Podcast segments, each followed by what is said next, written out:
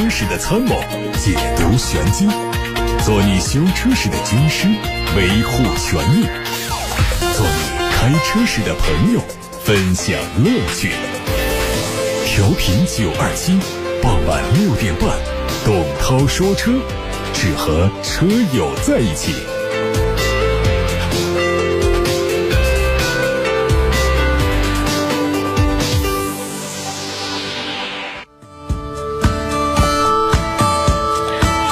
各位晚上好，我是董涛，欢迎来到董涛说车的时间。大家关于选车用车的问题，关于汽车消费维权的投诉，现在可以发到直播间来，八六八六六六六六热线在开通，还有董涛说车的微信公众号后台可以图文留言。先看汽车新闻，今天头条说到的是特斯拉。国家市场监督管理总局官网上显示，特斯拉汽车北京有限公司向总局备案了召回计划，决定召回总共两万九千八百辆 Model S 和 X。这次召回范围内的部分车辆在经受较大的外部冲击时，悬架部件可能存在断裂隐患。特斯拉将对召回车辆更换改进后的悬挂连杆，以消除安全隐患。值得注意的是，这次召回是在国家市场监督管理总局启动缺陷调查的情况下开展的，也是特斯拉迄今为止在中国进行的最大规模召回。但对于这次大规模召回，特斯拉并不认账。根据外媒报道说，特斯拉认为在中国的召回是司机问题导致的。在一封特斯拉律师发给美国国家公路交通安全管理局的信函中。这家公司把这个问题归咎于中国司机，称不存在安全问题，并表示不打算在中国以外地区进行召回。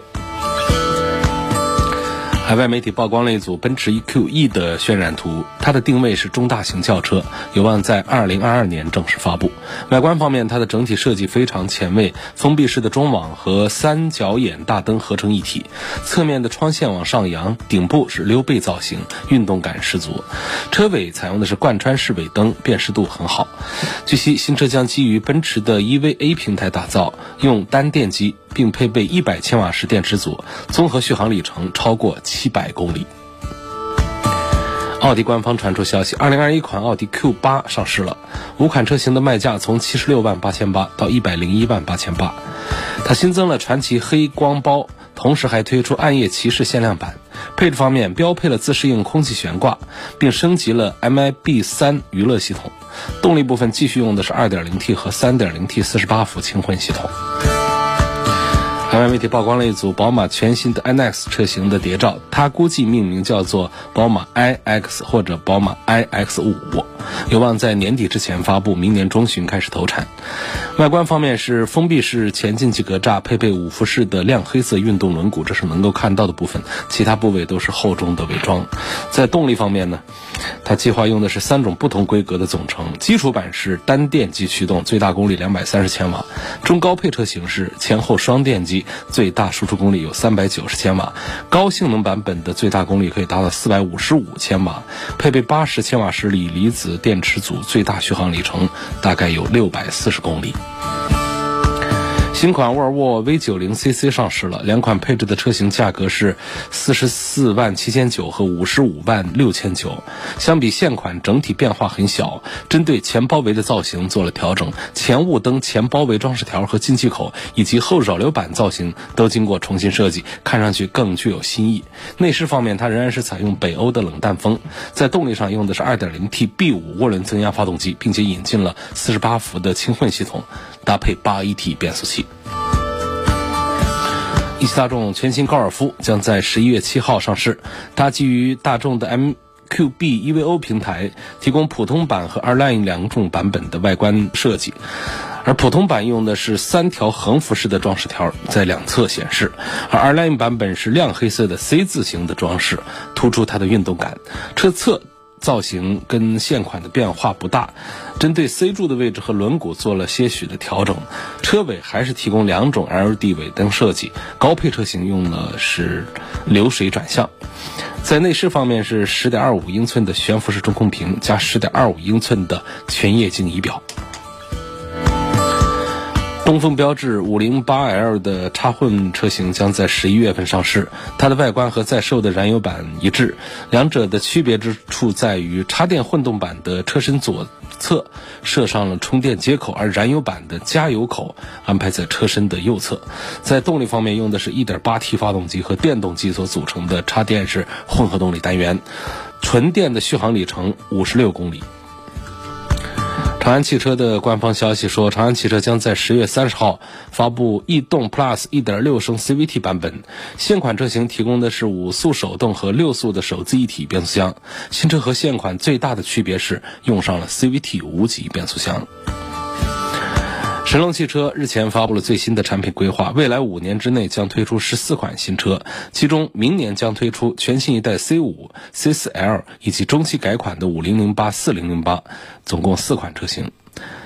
针对备受诟病的设计，全新 C5 做了较大的调整。它采用全新造型语言，并且借鉴了概念车设计元素。动力上用的是一点六 T、一点八 T 燃油版，还有一点六 T 的插混版。全新 CCL 用的是更加主流的设计语言，整体造型更符合年轻消费者的审美需求。除了普通燃油版，新车还会提供纯电动版本。标致四零零八、五零零八将在明年迎来中期改款，和现款相比，它的。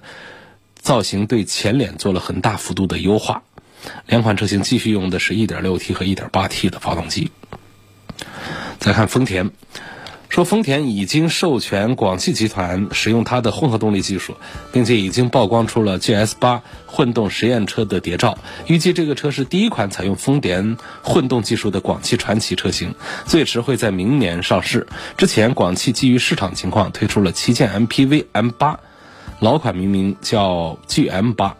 月销量曾经超过了四千。随后 M 八就推出了大师版，它最大亮点在于采用大面积的镀铬前格栅，风格和丰田埃尔法非常相近。随着广汽和丰田之间的合作加深，不仅是外观造型，M 八甚至可能采用和埃尔法相同的混动技术，和埃尔法更加相近。此外，测试车还显示 GS 八混动版会采用四驱系统。如果 M 八推出搭载丰田混动的版本，那么真的可以被称作为广汽版本的埃尔法。我们现在开始回答大家的选车用车问题了。来自八六八六六六六六热线电话平台上的留言，谭先生留言说：性价比方面对比一下别克的君威和迈锐宝的 XL，都是2.0排量的低配。还问这个君威的 2.0T 和 1.5T 相比，谁的性价比更高一些？嗯，我觉得在 1.5T 和 2.0T 的这个事儿上的话呢，我肯定是赞成用 2.0T，这动力多储备一点。因为 1.5T 呢，实际上也可以差不多满足很多人的需求，但是在这个君威这个产品底盘表现都还是嗯不错的。呃，如果我们是需要一款特别的，这个排量小啊，这个对于动力方面没什么要求的车呢，实际上也没必要去看这个别克的君威。那可以看看咱们的日系的一些产品，排量也小，然后又是比较省油。如果我们来选择这样的美系产品的话呢，这君威的几个特点就是外观看起来它不是特别大气，包括车内的空间也都不是那么的大方。但是这个车的这个驾驶的感觉呢还是很不错的。如果说注重它这在这个动力方面呢，还有底盘方面一些感受的话呢，你像这个君威啊。呃，包括这个迈锐宝的 XL，它的这个 2.0T 的这个高功率的版本，实际上在这个动力表现上还是说得过去的，还是不错的。因此呢，这位朋友的两个问题，第一个 2.0T 和 1.5T 的这个对比，在君威这样的车上呢，我是赞成 2.0T 要多一点的。第二个呢，就是君威和迈锐宝之争啊，这两个产品之间呢，实际上。他们呃基本上呢是有一些接近的地方，比方说在动力总成上，那这都是一样的。但是呢，在迈锐宝上，它会用上更小的这个呃动力，它是用上了三缸机一点三 T 的。这个首先是说是不推荐大家来买啊，因为三缸机在这个通用的这个成绩单上表现是很不好的。那实际上这两个产品呢，应该讲呢，基本上是属于是一回事儿，只是不同的品牌。迈锐宝的 XL 啊，它价格卖的要更低一些，但是呢，我们不能拿这个 1.3T 的产品来说它的价格更低。所以我们要看的话呢，还是得看它的 1.5T，还有它的 2.0T。那么根据我刚才讲这 2.0T，我们拿 2.0T 的最低配来说的话呢，实际成交价呢大概要便宜个三万多块钱。因此这种对比当中啊，我觉得迈锐宝的 XL 的性价比还是要比别克君美好一些。这两个车大家可以对比一下它们的这个尺寸呐、主要的设计啊、轴距啊这样的数据，能看到它们几乎就是一回事儿。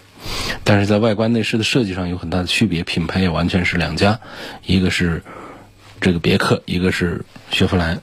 所以在这种三大件底盘基础上都是差不多的情况下，而价格上便宜好几万块钱，那么迈锐宝的 XL 的性价比就胜出了。王女士说：“我家里有两辆车，一辆奥迪 Q 五，一辆是别克凯越，最近想把别克凯越卖掉，再换一辆小轿车，看上了凯迪拉克的 CT 六，还有沃尔沃的 S 九零。”还有雷克萨斯的同级车型，不记得具体车型了。希望从驾驶感、舒适性和操控性方面对比。我们不用轻易的，就是提到操控性这方面的一些东西，我们就讲着驾驶的舒适感就好了。就是车谁开起来啊比较舒服、比较安静、比较好开，嗯，这样的这个用车需求还是我们的绝大多数主流。所以王女士这个需求呢，想就是买一款。有一辆轿车，有一辆 SUV，现在要把这个轿车换掉，还想换一辆这个更高级别的轿车，那么保留家里的一辆奥迪的 Q 五，这样的组合，我觉得是非常恰当的，也免得弄两个轿车或者说两个 SUV 又有重复之嫌。那么在凯迪拉克的 CT 六、沃尔沃的 S 九零，还有雷克萨斯的同级产品当中。我觉得从驾驶的舒适性这个方面讲呢，还是雷克萨斯的产品呢，它更有优势。这里我想他应该提到的是雷克萨斯的 ES。ES 这个车呢，虽然说我们呃在车圈在汽车媒体圈啊是很少有人提到它，如果要提到它呢，也都是喷它啊，是黑它，说这车呢其实不就是一啊一凯美瑞啊搞得卖这么贵。但是呢，这个作为雷克萨斯品牌下的这个精工细作的啊这些价值，大家不能忽略它。嗯，它的做工那么的精细，那就是值钱的东西。啊，质量那么的稳定，那就是它值钱的东西。你要且说它的这个底盘不好，开起来完全是呃没有什么驾驶的乐趣，这个本身就不该安在这个雷克萨斯 ES 的车身上说事儿。所以作为这个女士王女士，她要换一个开起来舒适的这样的产品的话，我恐怕就会向她建议，家里保留掉老的奥迪 Q 五不卖，然后出掉凯越，进一辆雷克萨斯的 ES。好，那么这个像这个凯迪拉克的 CT 六啊，还有这个沃尔沃的 S 九零呢，实际上他们会更注重于驾驶的感受一些。这种感受呢，比方说来自于动力更强劲，啊，底盘更厚实，安全感更充足，这等等这样的说法。但是在王女士这一组推荐当中呢，我似乎感觉她应该是会更满意，请回一辆雷克萨斯的 ES 来配上自家的一辆奥迪的 Q 五，可能是啊，夫妇俩一人一辆。啊，平常来用，那么这样的组合当中呢，雷克萨斯的 ES 给太太开，那奥迪 Q 五给先生用。好，那么如果说反过来不对，我现在这奥迪 Q 五是给我王女士自己用的，我要换一辆呃这个行政一点的、商务一点的轿车。给老公用好，那么这个我的推荐就出现了反转，我就觉得雷克萨斯的 ES 不太适合给一位男士老公作为商务用途来开车了。那这个时候啊，我们的 D 级车卖成 B 级车的价格的，啊凯迪拉克的 CT 六，那么雷它的这个性价比就非常的突出了，它比沃尔沃的 S 九零要更值得买一些，所以可以关注一下凯迪拉克的 CT 六，这是上汽通用凯迪拉克生产的尺寸最大的。嗯，隔音降噪效果最好的，驾驶感受也非常棒的一款，这个可以叫 D 级轿车。下面有个问题说，都说沃尔沃的品牌安全性很好，不知道它的动力怎么样？希望听听主持人的看法。它不怎么样，它不是太擅长做动力啊，做舒适啊，做操控这方面的一个产品。它擅长的就是做。主被动安全性，然后呢，用的材料比较环保，它甚至在整个车的设计方面也都不是太用心，啊，这一套设计呢，其实身上没有太多的亮点。很多人喜欢沃尔沃，也更多的是冲着它这个品牌品牌带来的这种安全性的呃这种暗示，再加上车内的空气也确实是异味少，就是这些。你要讲它的高科技啊，它的动力、它的底盘、它的其他的一些豪华、舒适，在沃尔沃的全系列产品当中都很难把它找全，总是缺胳膊少腿的。因为我们讲一个产品要比较平衡啊，就是德智体美劳全面发展，在沃尔沃的产品上，这个全面发展呢是做的最差的。陈先生说：“我的车是二零一四款的爱丽舍，两个星期以前去钓鱼时候不小心把遥控钥匙搞掉水里了，捞起来之后啊，当时是能用的，现在钥匙就有问题，有时候能用，有时候不能用。请问涛哥有什么好办法？你这个东西啊，呃，这是一个常识，这不是一个汽车的问题。就常识性的，我们的所有的电子元件都怕水，掉水里了本身是一件特别应该小心的事儿，就捞起来你就别再用它。”你就不要再触触碰触发它，捞起来之后你得把它晾干了再用，不让它里头通电。你捞起来之后你觉得当时能用，那么你就是按了键，是不是？你这一按键等于就是让这个电路板又通一次电的信号，这个时候这是有水在里头啊，那么你里头这些芯片呢，这些电路板呢，它就可能会导致内部损坏。所以这是你你现在有时能用，有时不能用，也就是这里头啊已经出现了故障。你看看是不是把它打开，看一看有没有修的必要？是简单的接触不好，咱们把它焊接怎么弄一下？但这个可能性不大。一般来说呢，你打开看看，如果各方面接触都良好的话，那就是芯片出了问题，那就得把整把钥匙给换掉了。你这是两个星期以前的事儿，不至于两个星期之后里头还有水，所以已经干透了，现在还不能用。要么就是接触不好，里头你打开看看，检查一下。要不就是内部看不见的地方芯片已经坏掉了，所以这就是麻烦的事儿啊。这以上就是我们先看到来自八六八六六六六六楚天交广呼叫中心的热线电话上的，呃，这个比较早的几条留言。现在我们看到来自董涛说车微信公众号后台的提问，有网友问四零八。一点六 T，二零一九款，说明书上写的是加九十二号油，但每次去保养四 S 店都说要加九十五号油，请问有没有必要换九十五号？我觉得没有必要换九十五号，啊，九十二号就可以。九十二号和九十五号真的让我们非常纠结，加谁不加谁吗？油品的事儿呢，就是宁可往高处加，啊，不往低处加。你这个标称的九十二号，你可以加九十二号，也可以加九十五号。那碰到机会就加呗，要混合着交替着加也都没有问题。你如果标称的是九十五号以上，你就不要加九十二号。这就我刚才讲的，我们尽量的往高处加，不往低处加。啊，往高标号上加，不往低标号上加。这个标致四零八的一点六 T 这个发动机呢，它的这个。压缩比并不高，九十二号的汽油就可以了，没有必要加九十五号。那四 S 店跟你说加九十五号，那有好多四 S 店的修理师傅也都这个方面也不太用心。这有个朋友说啊，我是听节目好几年，但第一次问车，儿子想换个车，希望能够把奔驰的 E 三百跟宝马的五二五两款车对比一下，该怎么选？通常情况下呢，我会赞成宝马五系在综合性能表现方面要胜出，要比这个奔驰的 E 级表现要好一些。新一代的 E 级对它的悬挂、对底盘的一些弱项呢做了一些修订，但是呢效果并不明显，还得有待观察。外观上的改造呢，这个见仁见智，我们不好评价。一般来说是觉得不好看。希望对比一下别克的 GL 六和 GL 八到底谁的性价比高，这个是。不能说 G L 六便宜十万块钱，所以它的性价比就高。那比 G L 八确实小了太多了，而且还用的是三缸机。从背后看背影啊，就跟一个飞度一样的窄小，所以这个价格虽然说便宜，但是性价比其实也并不好。这个 G L 六呢，它从设计之初，从这个定位讲呢，它就是给我们这小家庭用的一辆，嗯，这个。六座的一个车子，六座的 MPV，但实际上呢，每一排座位的空间都不好，然后呢，动力也比较弱。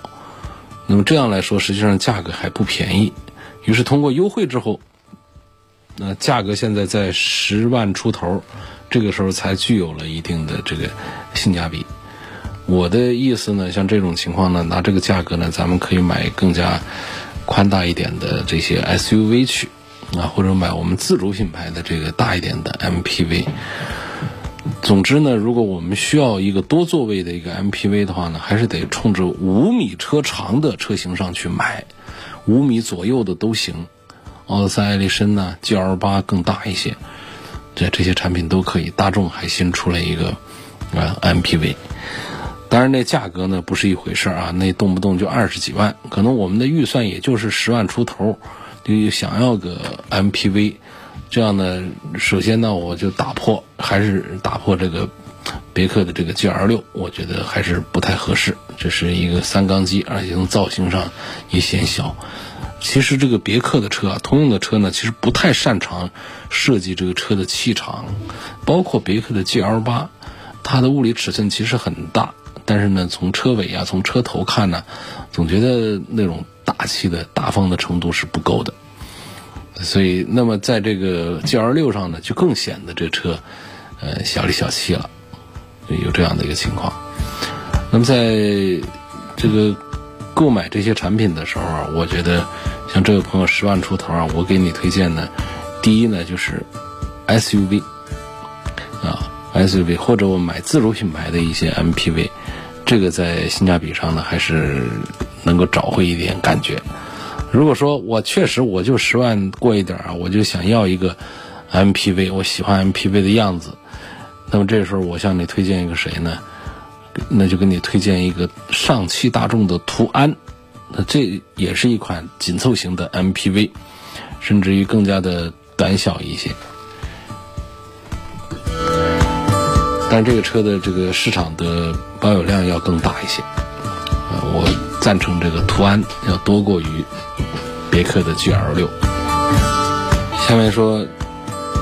我不小心呢，后保险杠撞到别人车头上，当时出了声音，但是没啥事儿。他问这个后保险杠的油漆啊，是不是很厚重啊？为什么什么事儿都没有？发过来的两张照片，我确实看不出来撞击的痕迹。问这是怎么回事呢？这个保险杠它本身是塑料的，而且它允许一定的变形的空间。你撞的时候，它有那么咔嚓一下响呢，其实是塑料在变形，但是塑料并没破裂。这个变形呢，就包括了保险杠的连接处啊，这些卡子啊，这些东西啊，它出现了一下子的这个严重的变形，就传出了声音。但随着这个撞击结束之后，它又有弹性，它自己又还原了，所以你看不到变形。同时，这样的碰撞呢，因为双方漆面都比较光滑的话呢，油漆表面又没有看到擦伤，这就是我们在两个车的保险杠接触的时候，虽然出现声音，但是并没有最后看到有什么撞击的痕迹的一个原因，这是好事儿啊。但是呢，这并不代表说，哎呀，我这个车安全性多好，不是这样的。你只是轻微的塑料件之间的摩擦，不代表谁的安全好。那安全好呢，是指的高速下的。这个创击让这个车身的结构部分、底盘部分出现变形、出现吸能啊，出现这个保护这方面的一些的后果啊，这个才会说我们这个车的安全性比较好。我是标致四零八的车主，一般一点六 T 的四零八呀都有烧机油的情况。所以四 S 店会建议我们加九十五号油，因为对烧机油的情况有一定的改善。那跟刚才那个车主啊，是应该是在一个四 S 店里面听的一个师傅的建议。汽油和机油都不在一块儿，汽油在油箱里，通过油路，通过电喷，然后进入到我们燃烧室烧一下就走了。机油是在发动机底下起到润滑等等各种作用。从烧机油的原理上讲呢，更多的情况是来自于咱们的这个发动机的内部的一些磨损、间隙大，还有一些设计上的不合理，以及机油的这个标号的选择不恰当，跟咱们的汽油之间能找到关系，这也是很神奇。雪铁龙的 1.6T 的烧机油的问题，有一些朋友们反映呢，它通过改变机油的型号会有所改善，但是不应该说我改变了汽油的标号，我可以改善一下烧机油的情况，这是两回事儿啊。那可能是一个四 S 店的同一个师傅说出来的话，误导了大家。反正我是不理解，看看哪位高人大侠是理解这个汽油标号和发动机烧机油之间有关系的，是什么原理的，可以留言过来，咱们互动一下，学习一下。下面看来自“董涛说车”微信公众号的后台。有位周先生说：“我向你反映一个重大的车辆安全隐患。我是二零一八年八月份出厂的一个大众的辉昂。我儿子在十月二十五号早上上班时，在一个红绿灯等通过的时候啊，因为手机在副驾驶最右边，所以他解掉了安全带。各位注意，这儿有一个细节是解掉了安全带，拿回手机。”没再系上安全带，缓慢行驶，后面就出现异常。他说：“这时候啊，发现方向正常，刹车没了，油门也没反应了，拉手刹也不行，P 档也挂不上，反正就也不能熄火，车子就停不下来。最后没办法，把车冲向了路边的路沿子，才把车给弄停下来。停下来之后还一直不能熄火，最后啊，把安全带系上之后才熄火了，重新启动车辆。”油门、刹车一切都正常了。问这是车辆的哪方面问题？严重不严重？这当然是个严重的问题啊！我们这个安全带插上和不插上呢，给我们的行车电脑里面确实会有一些信息啊，有一些信号传递，但是它不应该干扰到咱们的刹车啊、油门呐、这个挂挡啊、变速箱啊这方面的一些问题，不应该牵扯到这上面去，这是严重的影响安全的。啊，这是一个很大的一个隐患，可能是电控部分的程序紊乱，乱了套了，呃导致的。那么这种偶发性的故障呢，就挺可怕的。为什么呢？到店里去用电脑去查，可能查不出问题来；可是你在路上跑，它问题就可能出来。这种事儿说都说不清楚，因为我们在店里查不出故障来，就像医生没有看到你的病症一样的，没法给你开药。那么我们在四 S 店也是。查不出问题来的情况下，四 S 店不可能说凭着我们消费者的一个说法啊，就给把这个车给拆解了，把它修了它。除非要有完整的录像啊等等这样的情况，能够说明在行驶过程当中出现这样的问题，来针对这样的这个现象来做一些判断。否则的话呢，就是我们消费者常常出现一个这样的局面：自己在路上开车，在家里的用车的情况下出现的问题，到四 S 店呢，他就找不出来，没有。然后呢，四 S 店说这不能修，我们消费者说你为什么不跟我修？明明有故障，在这儿分歧很大，争议很多，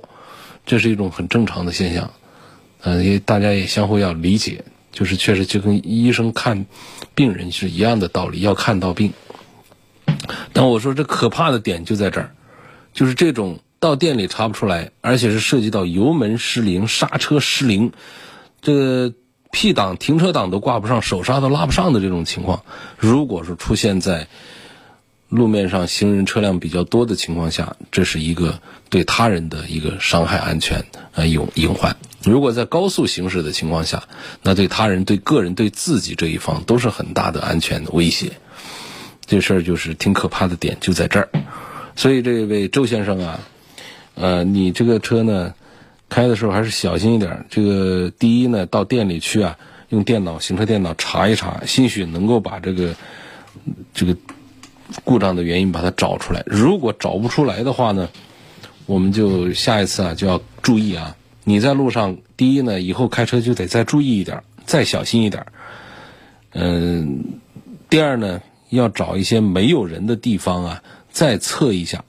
再测一下，就是宽阔的路面上测一下，你把安全带解开，就模拟一下这次的情况。安全带解开之后，是不是油门和刹车又会失灵？同时，旁边最好是能够有一个录像，啊，由他人坐在后排来对这个过程进行一个录像，好吧？这这是一个，呃，把这个现象啊，把它给固定下来，来便于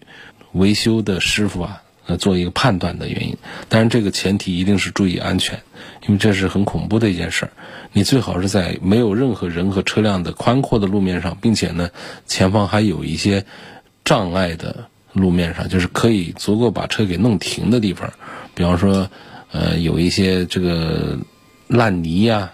呃，会让地面的阻力大，这车辆不可能可以走很远呐。这种情况，或者说旁边有一些其他的树啊，有等等这样的一些障碍物，在我们低速的时候呢，我们测试一下，能够保证不会出现特别严重的后果的这种情况下，我们自己来做这样的一个测试。啊，周先生希望能够和我们保持联络啊，我们会密切关注你这个车上的这么一个重大的安全隐患。希望周先生呢，把自己的联系方式啊，也通过微信公众号的后台留下来告诉我。我目前只看到了你写的这一段话，而且呢，从这个微信上讲呢，还得我，我得马上主动跟你说话，我否则晚了之后啊，我都跟你联系不上了，因为我们之间不是设定的一种关注关系，只是你顺道过来就留了个言。下面的问题，就是有问，昂克赛拉的压燃发动机值不值得买？这款发动机到底怎么样？压燃发动机呢，在当下呢，还是一个新鲜的玩意儿，新鲜的一个技术。但是这个新鲜的技术呢，对于我们现在以电动化为主流的一个发动发动机的一个动力的发展方向上来讲呢，就很容易被大家遗忘和淹没。马自达确实是非常工程师思维的一个品牌啊，它非常专注于研究发动机，啊推出一系列的。这个创驰蓝天呐，等等这样的一些呃动力，然后呢，转子发动机也是他们家的，然后压燃发动机也是他们家的的一些新的技术，当然可以在很大程度上提升燃油经济性的表现和这个咱们的燃油的效率，发动机的功率啊都会得到一些一些提升，但是呢，它同时所对应的其他的一个发动机的制造的成本，以从这个长远的发展来讲呢，就是这样的动力技术的这个改造呢，实际上现在多数认为还是空间不大，也是必要性也不大。大家现在我们各家的发动机的技术啊，其实已经是很不错了，本身就已经是在一个很高的点上。再往后呢，就是往这个电动的方向上发展，这也就是我们现在一个是大排量发动机。在更多的主机厂被砍掉。第二个就是小排量发动机的这个技术已经到了一定高度之后，再做更多的研发，其实厂家呢也都缺乏了这个研发的动力，资金投入也越来越少。只有马自达还在不停的研发这些东西。我们看了一些这样的技术，但是接触不到这个压燃车的这个试车，所以也不好评价说这个发动机就棒到了什么份儿上。马自达的产品呢，它就是在动力方面是做的比较轴。它虽然说动力不是很强，但是呢，它的这个发动机方面的技术、理论技术做的是比较强大。然后马自达的一些车呢，在内饰啊、用料啊各方面做的也都不好，但是呢，它在这个外观和内饰的造型这方面设计的非常棒，啊。所以这就是马自达这个小众一点的品牌目前的一种情况。发动机确实是它一个亮点，但是我们的消费者根本就没有什么获得感。今天就到这儿，感谢大家收听和参与晚上六点半到七点半钟直播的董涛说车。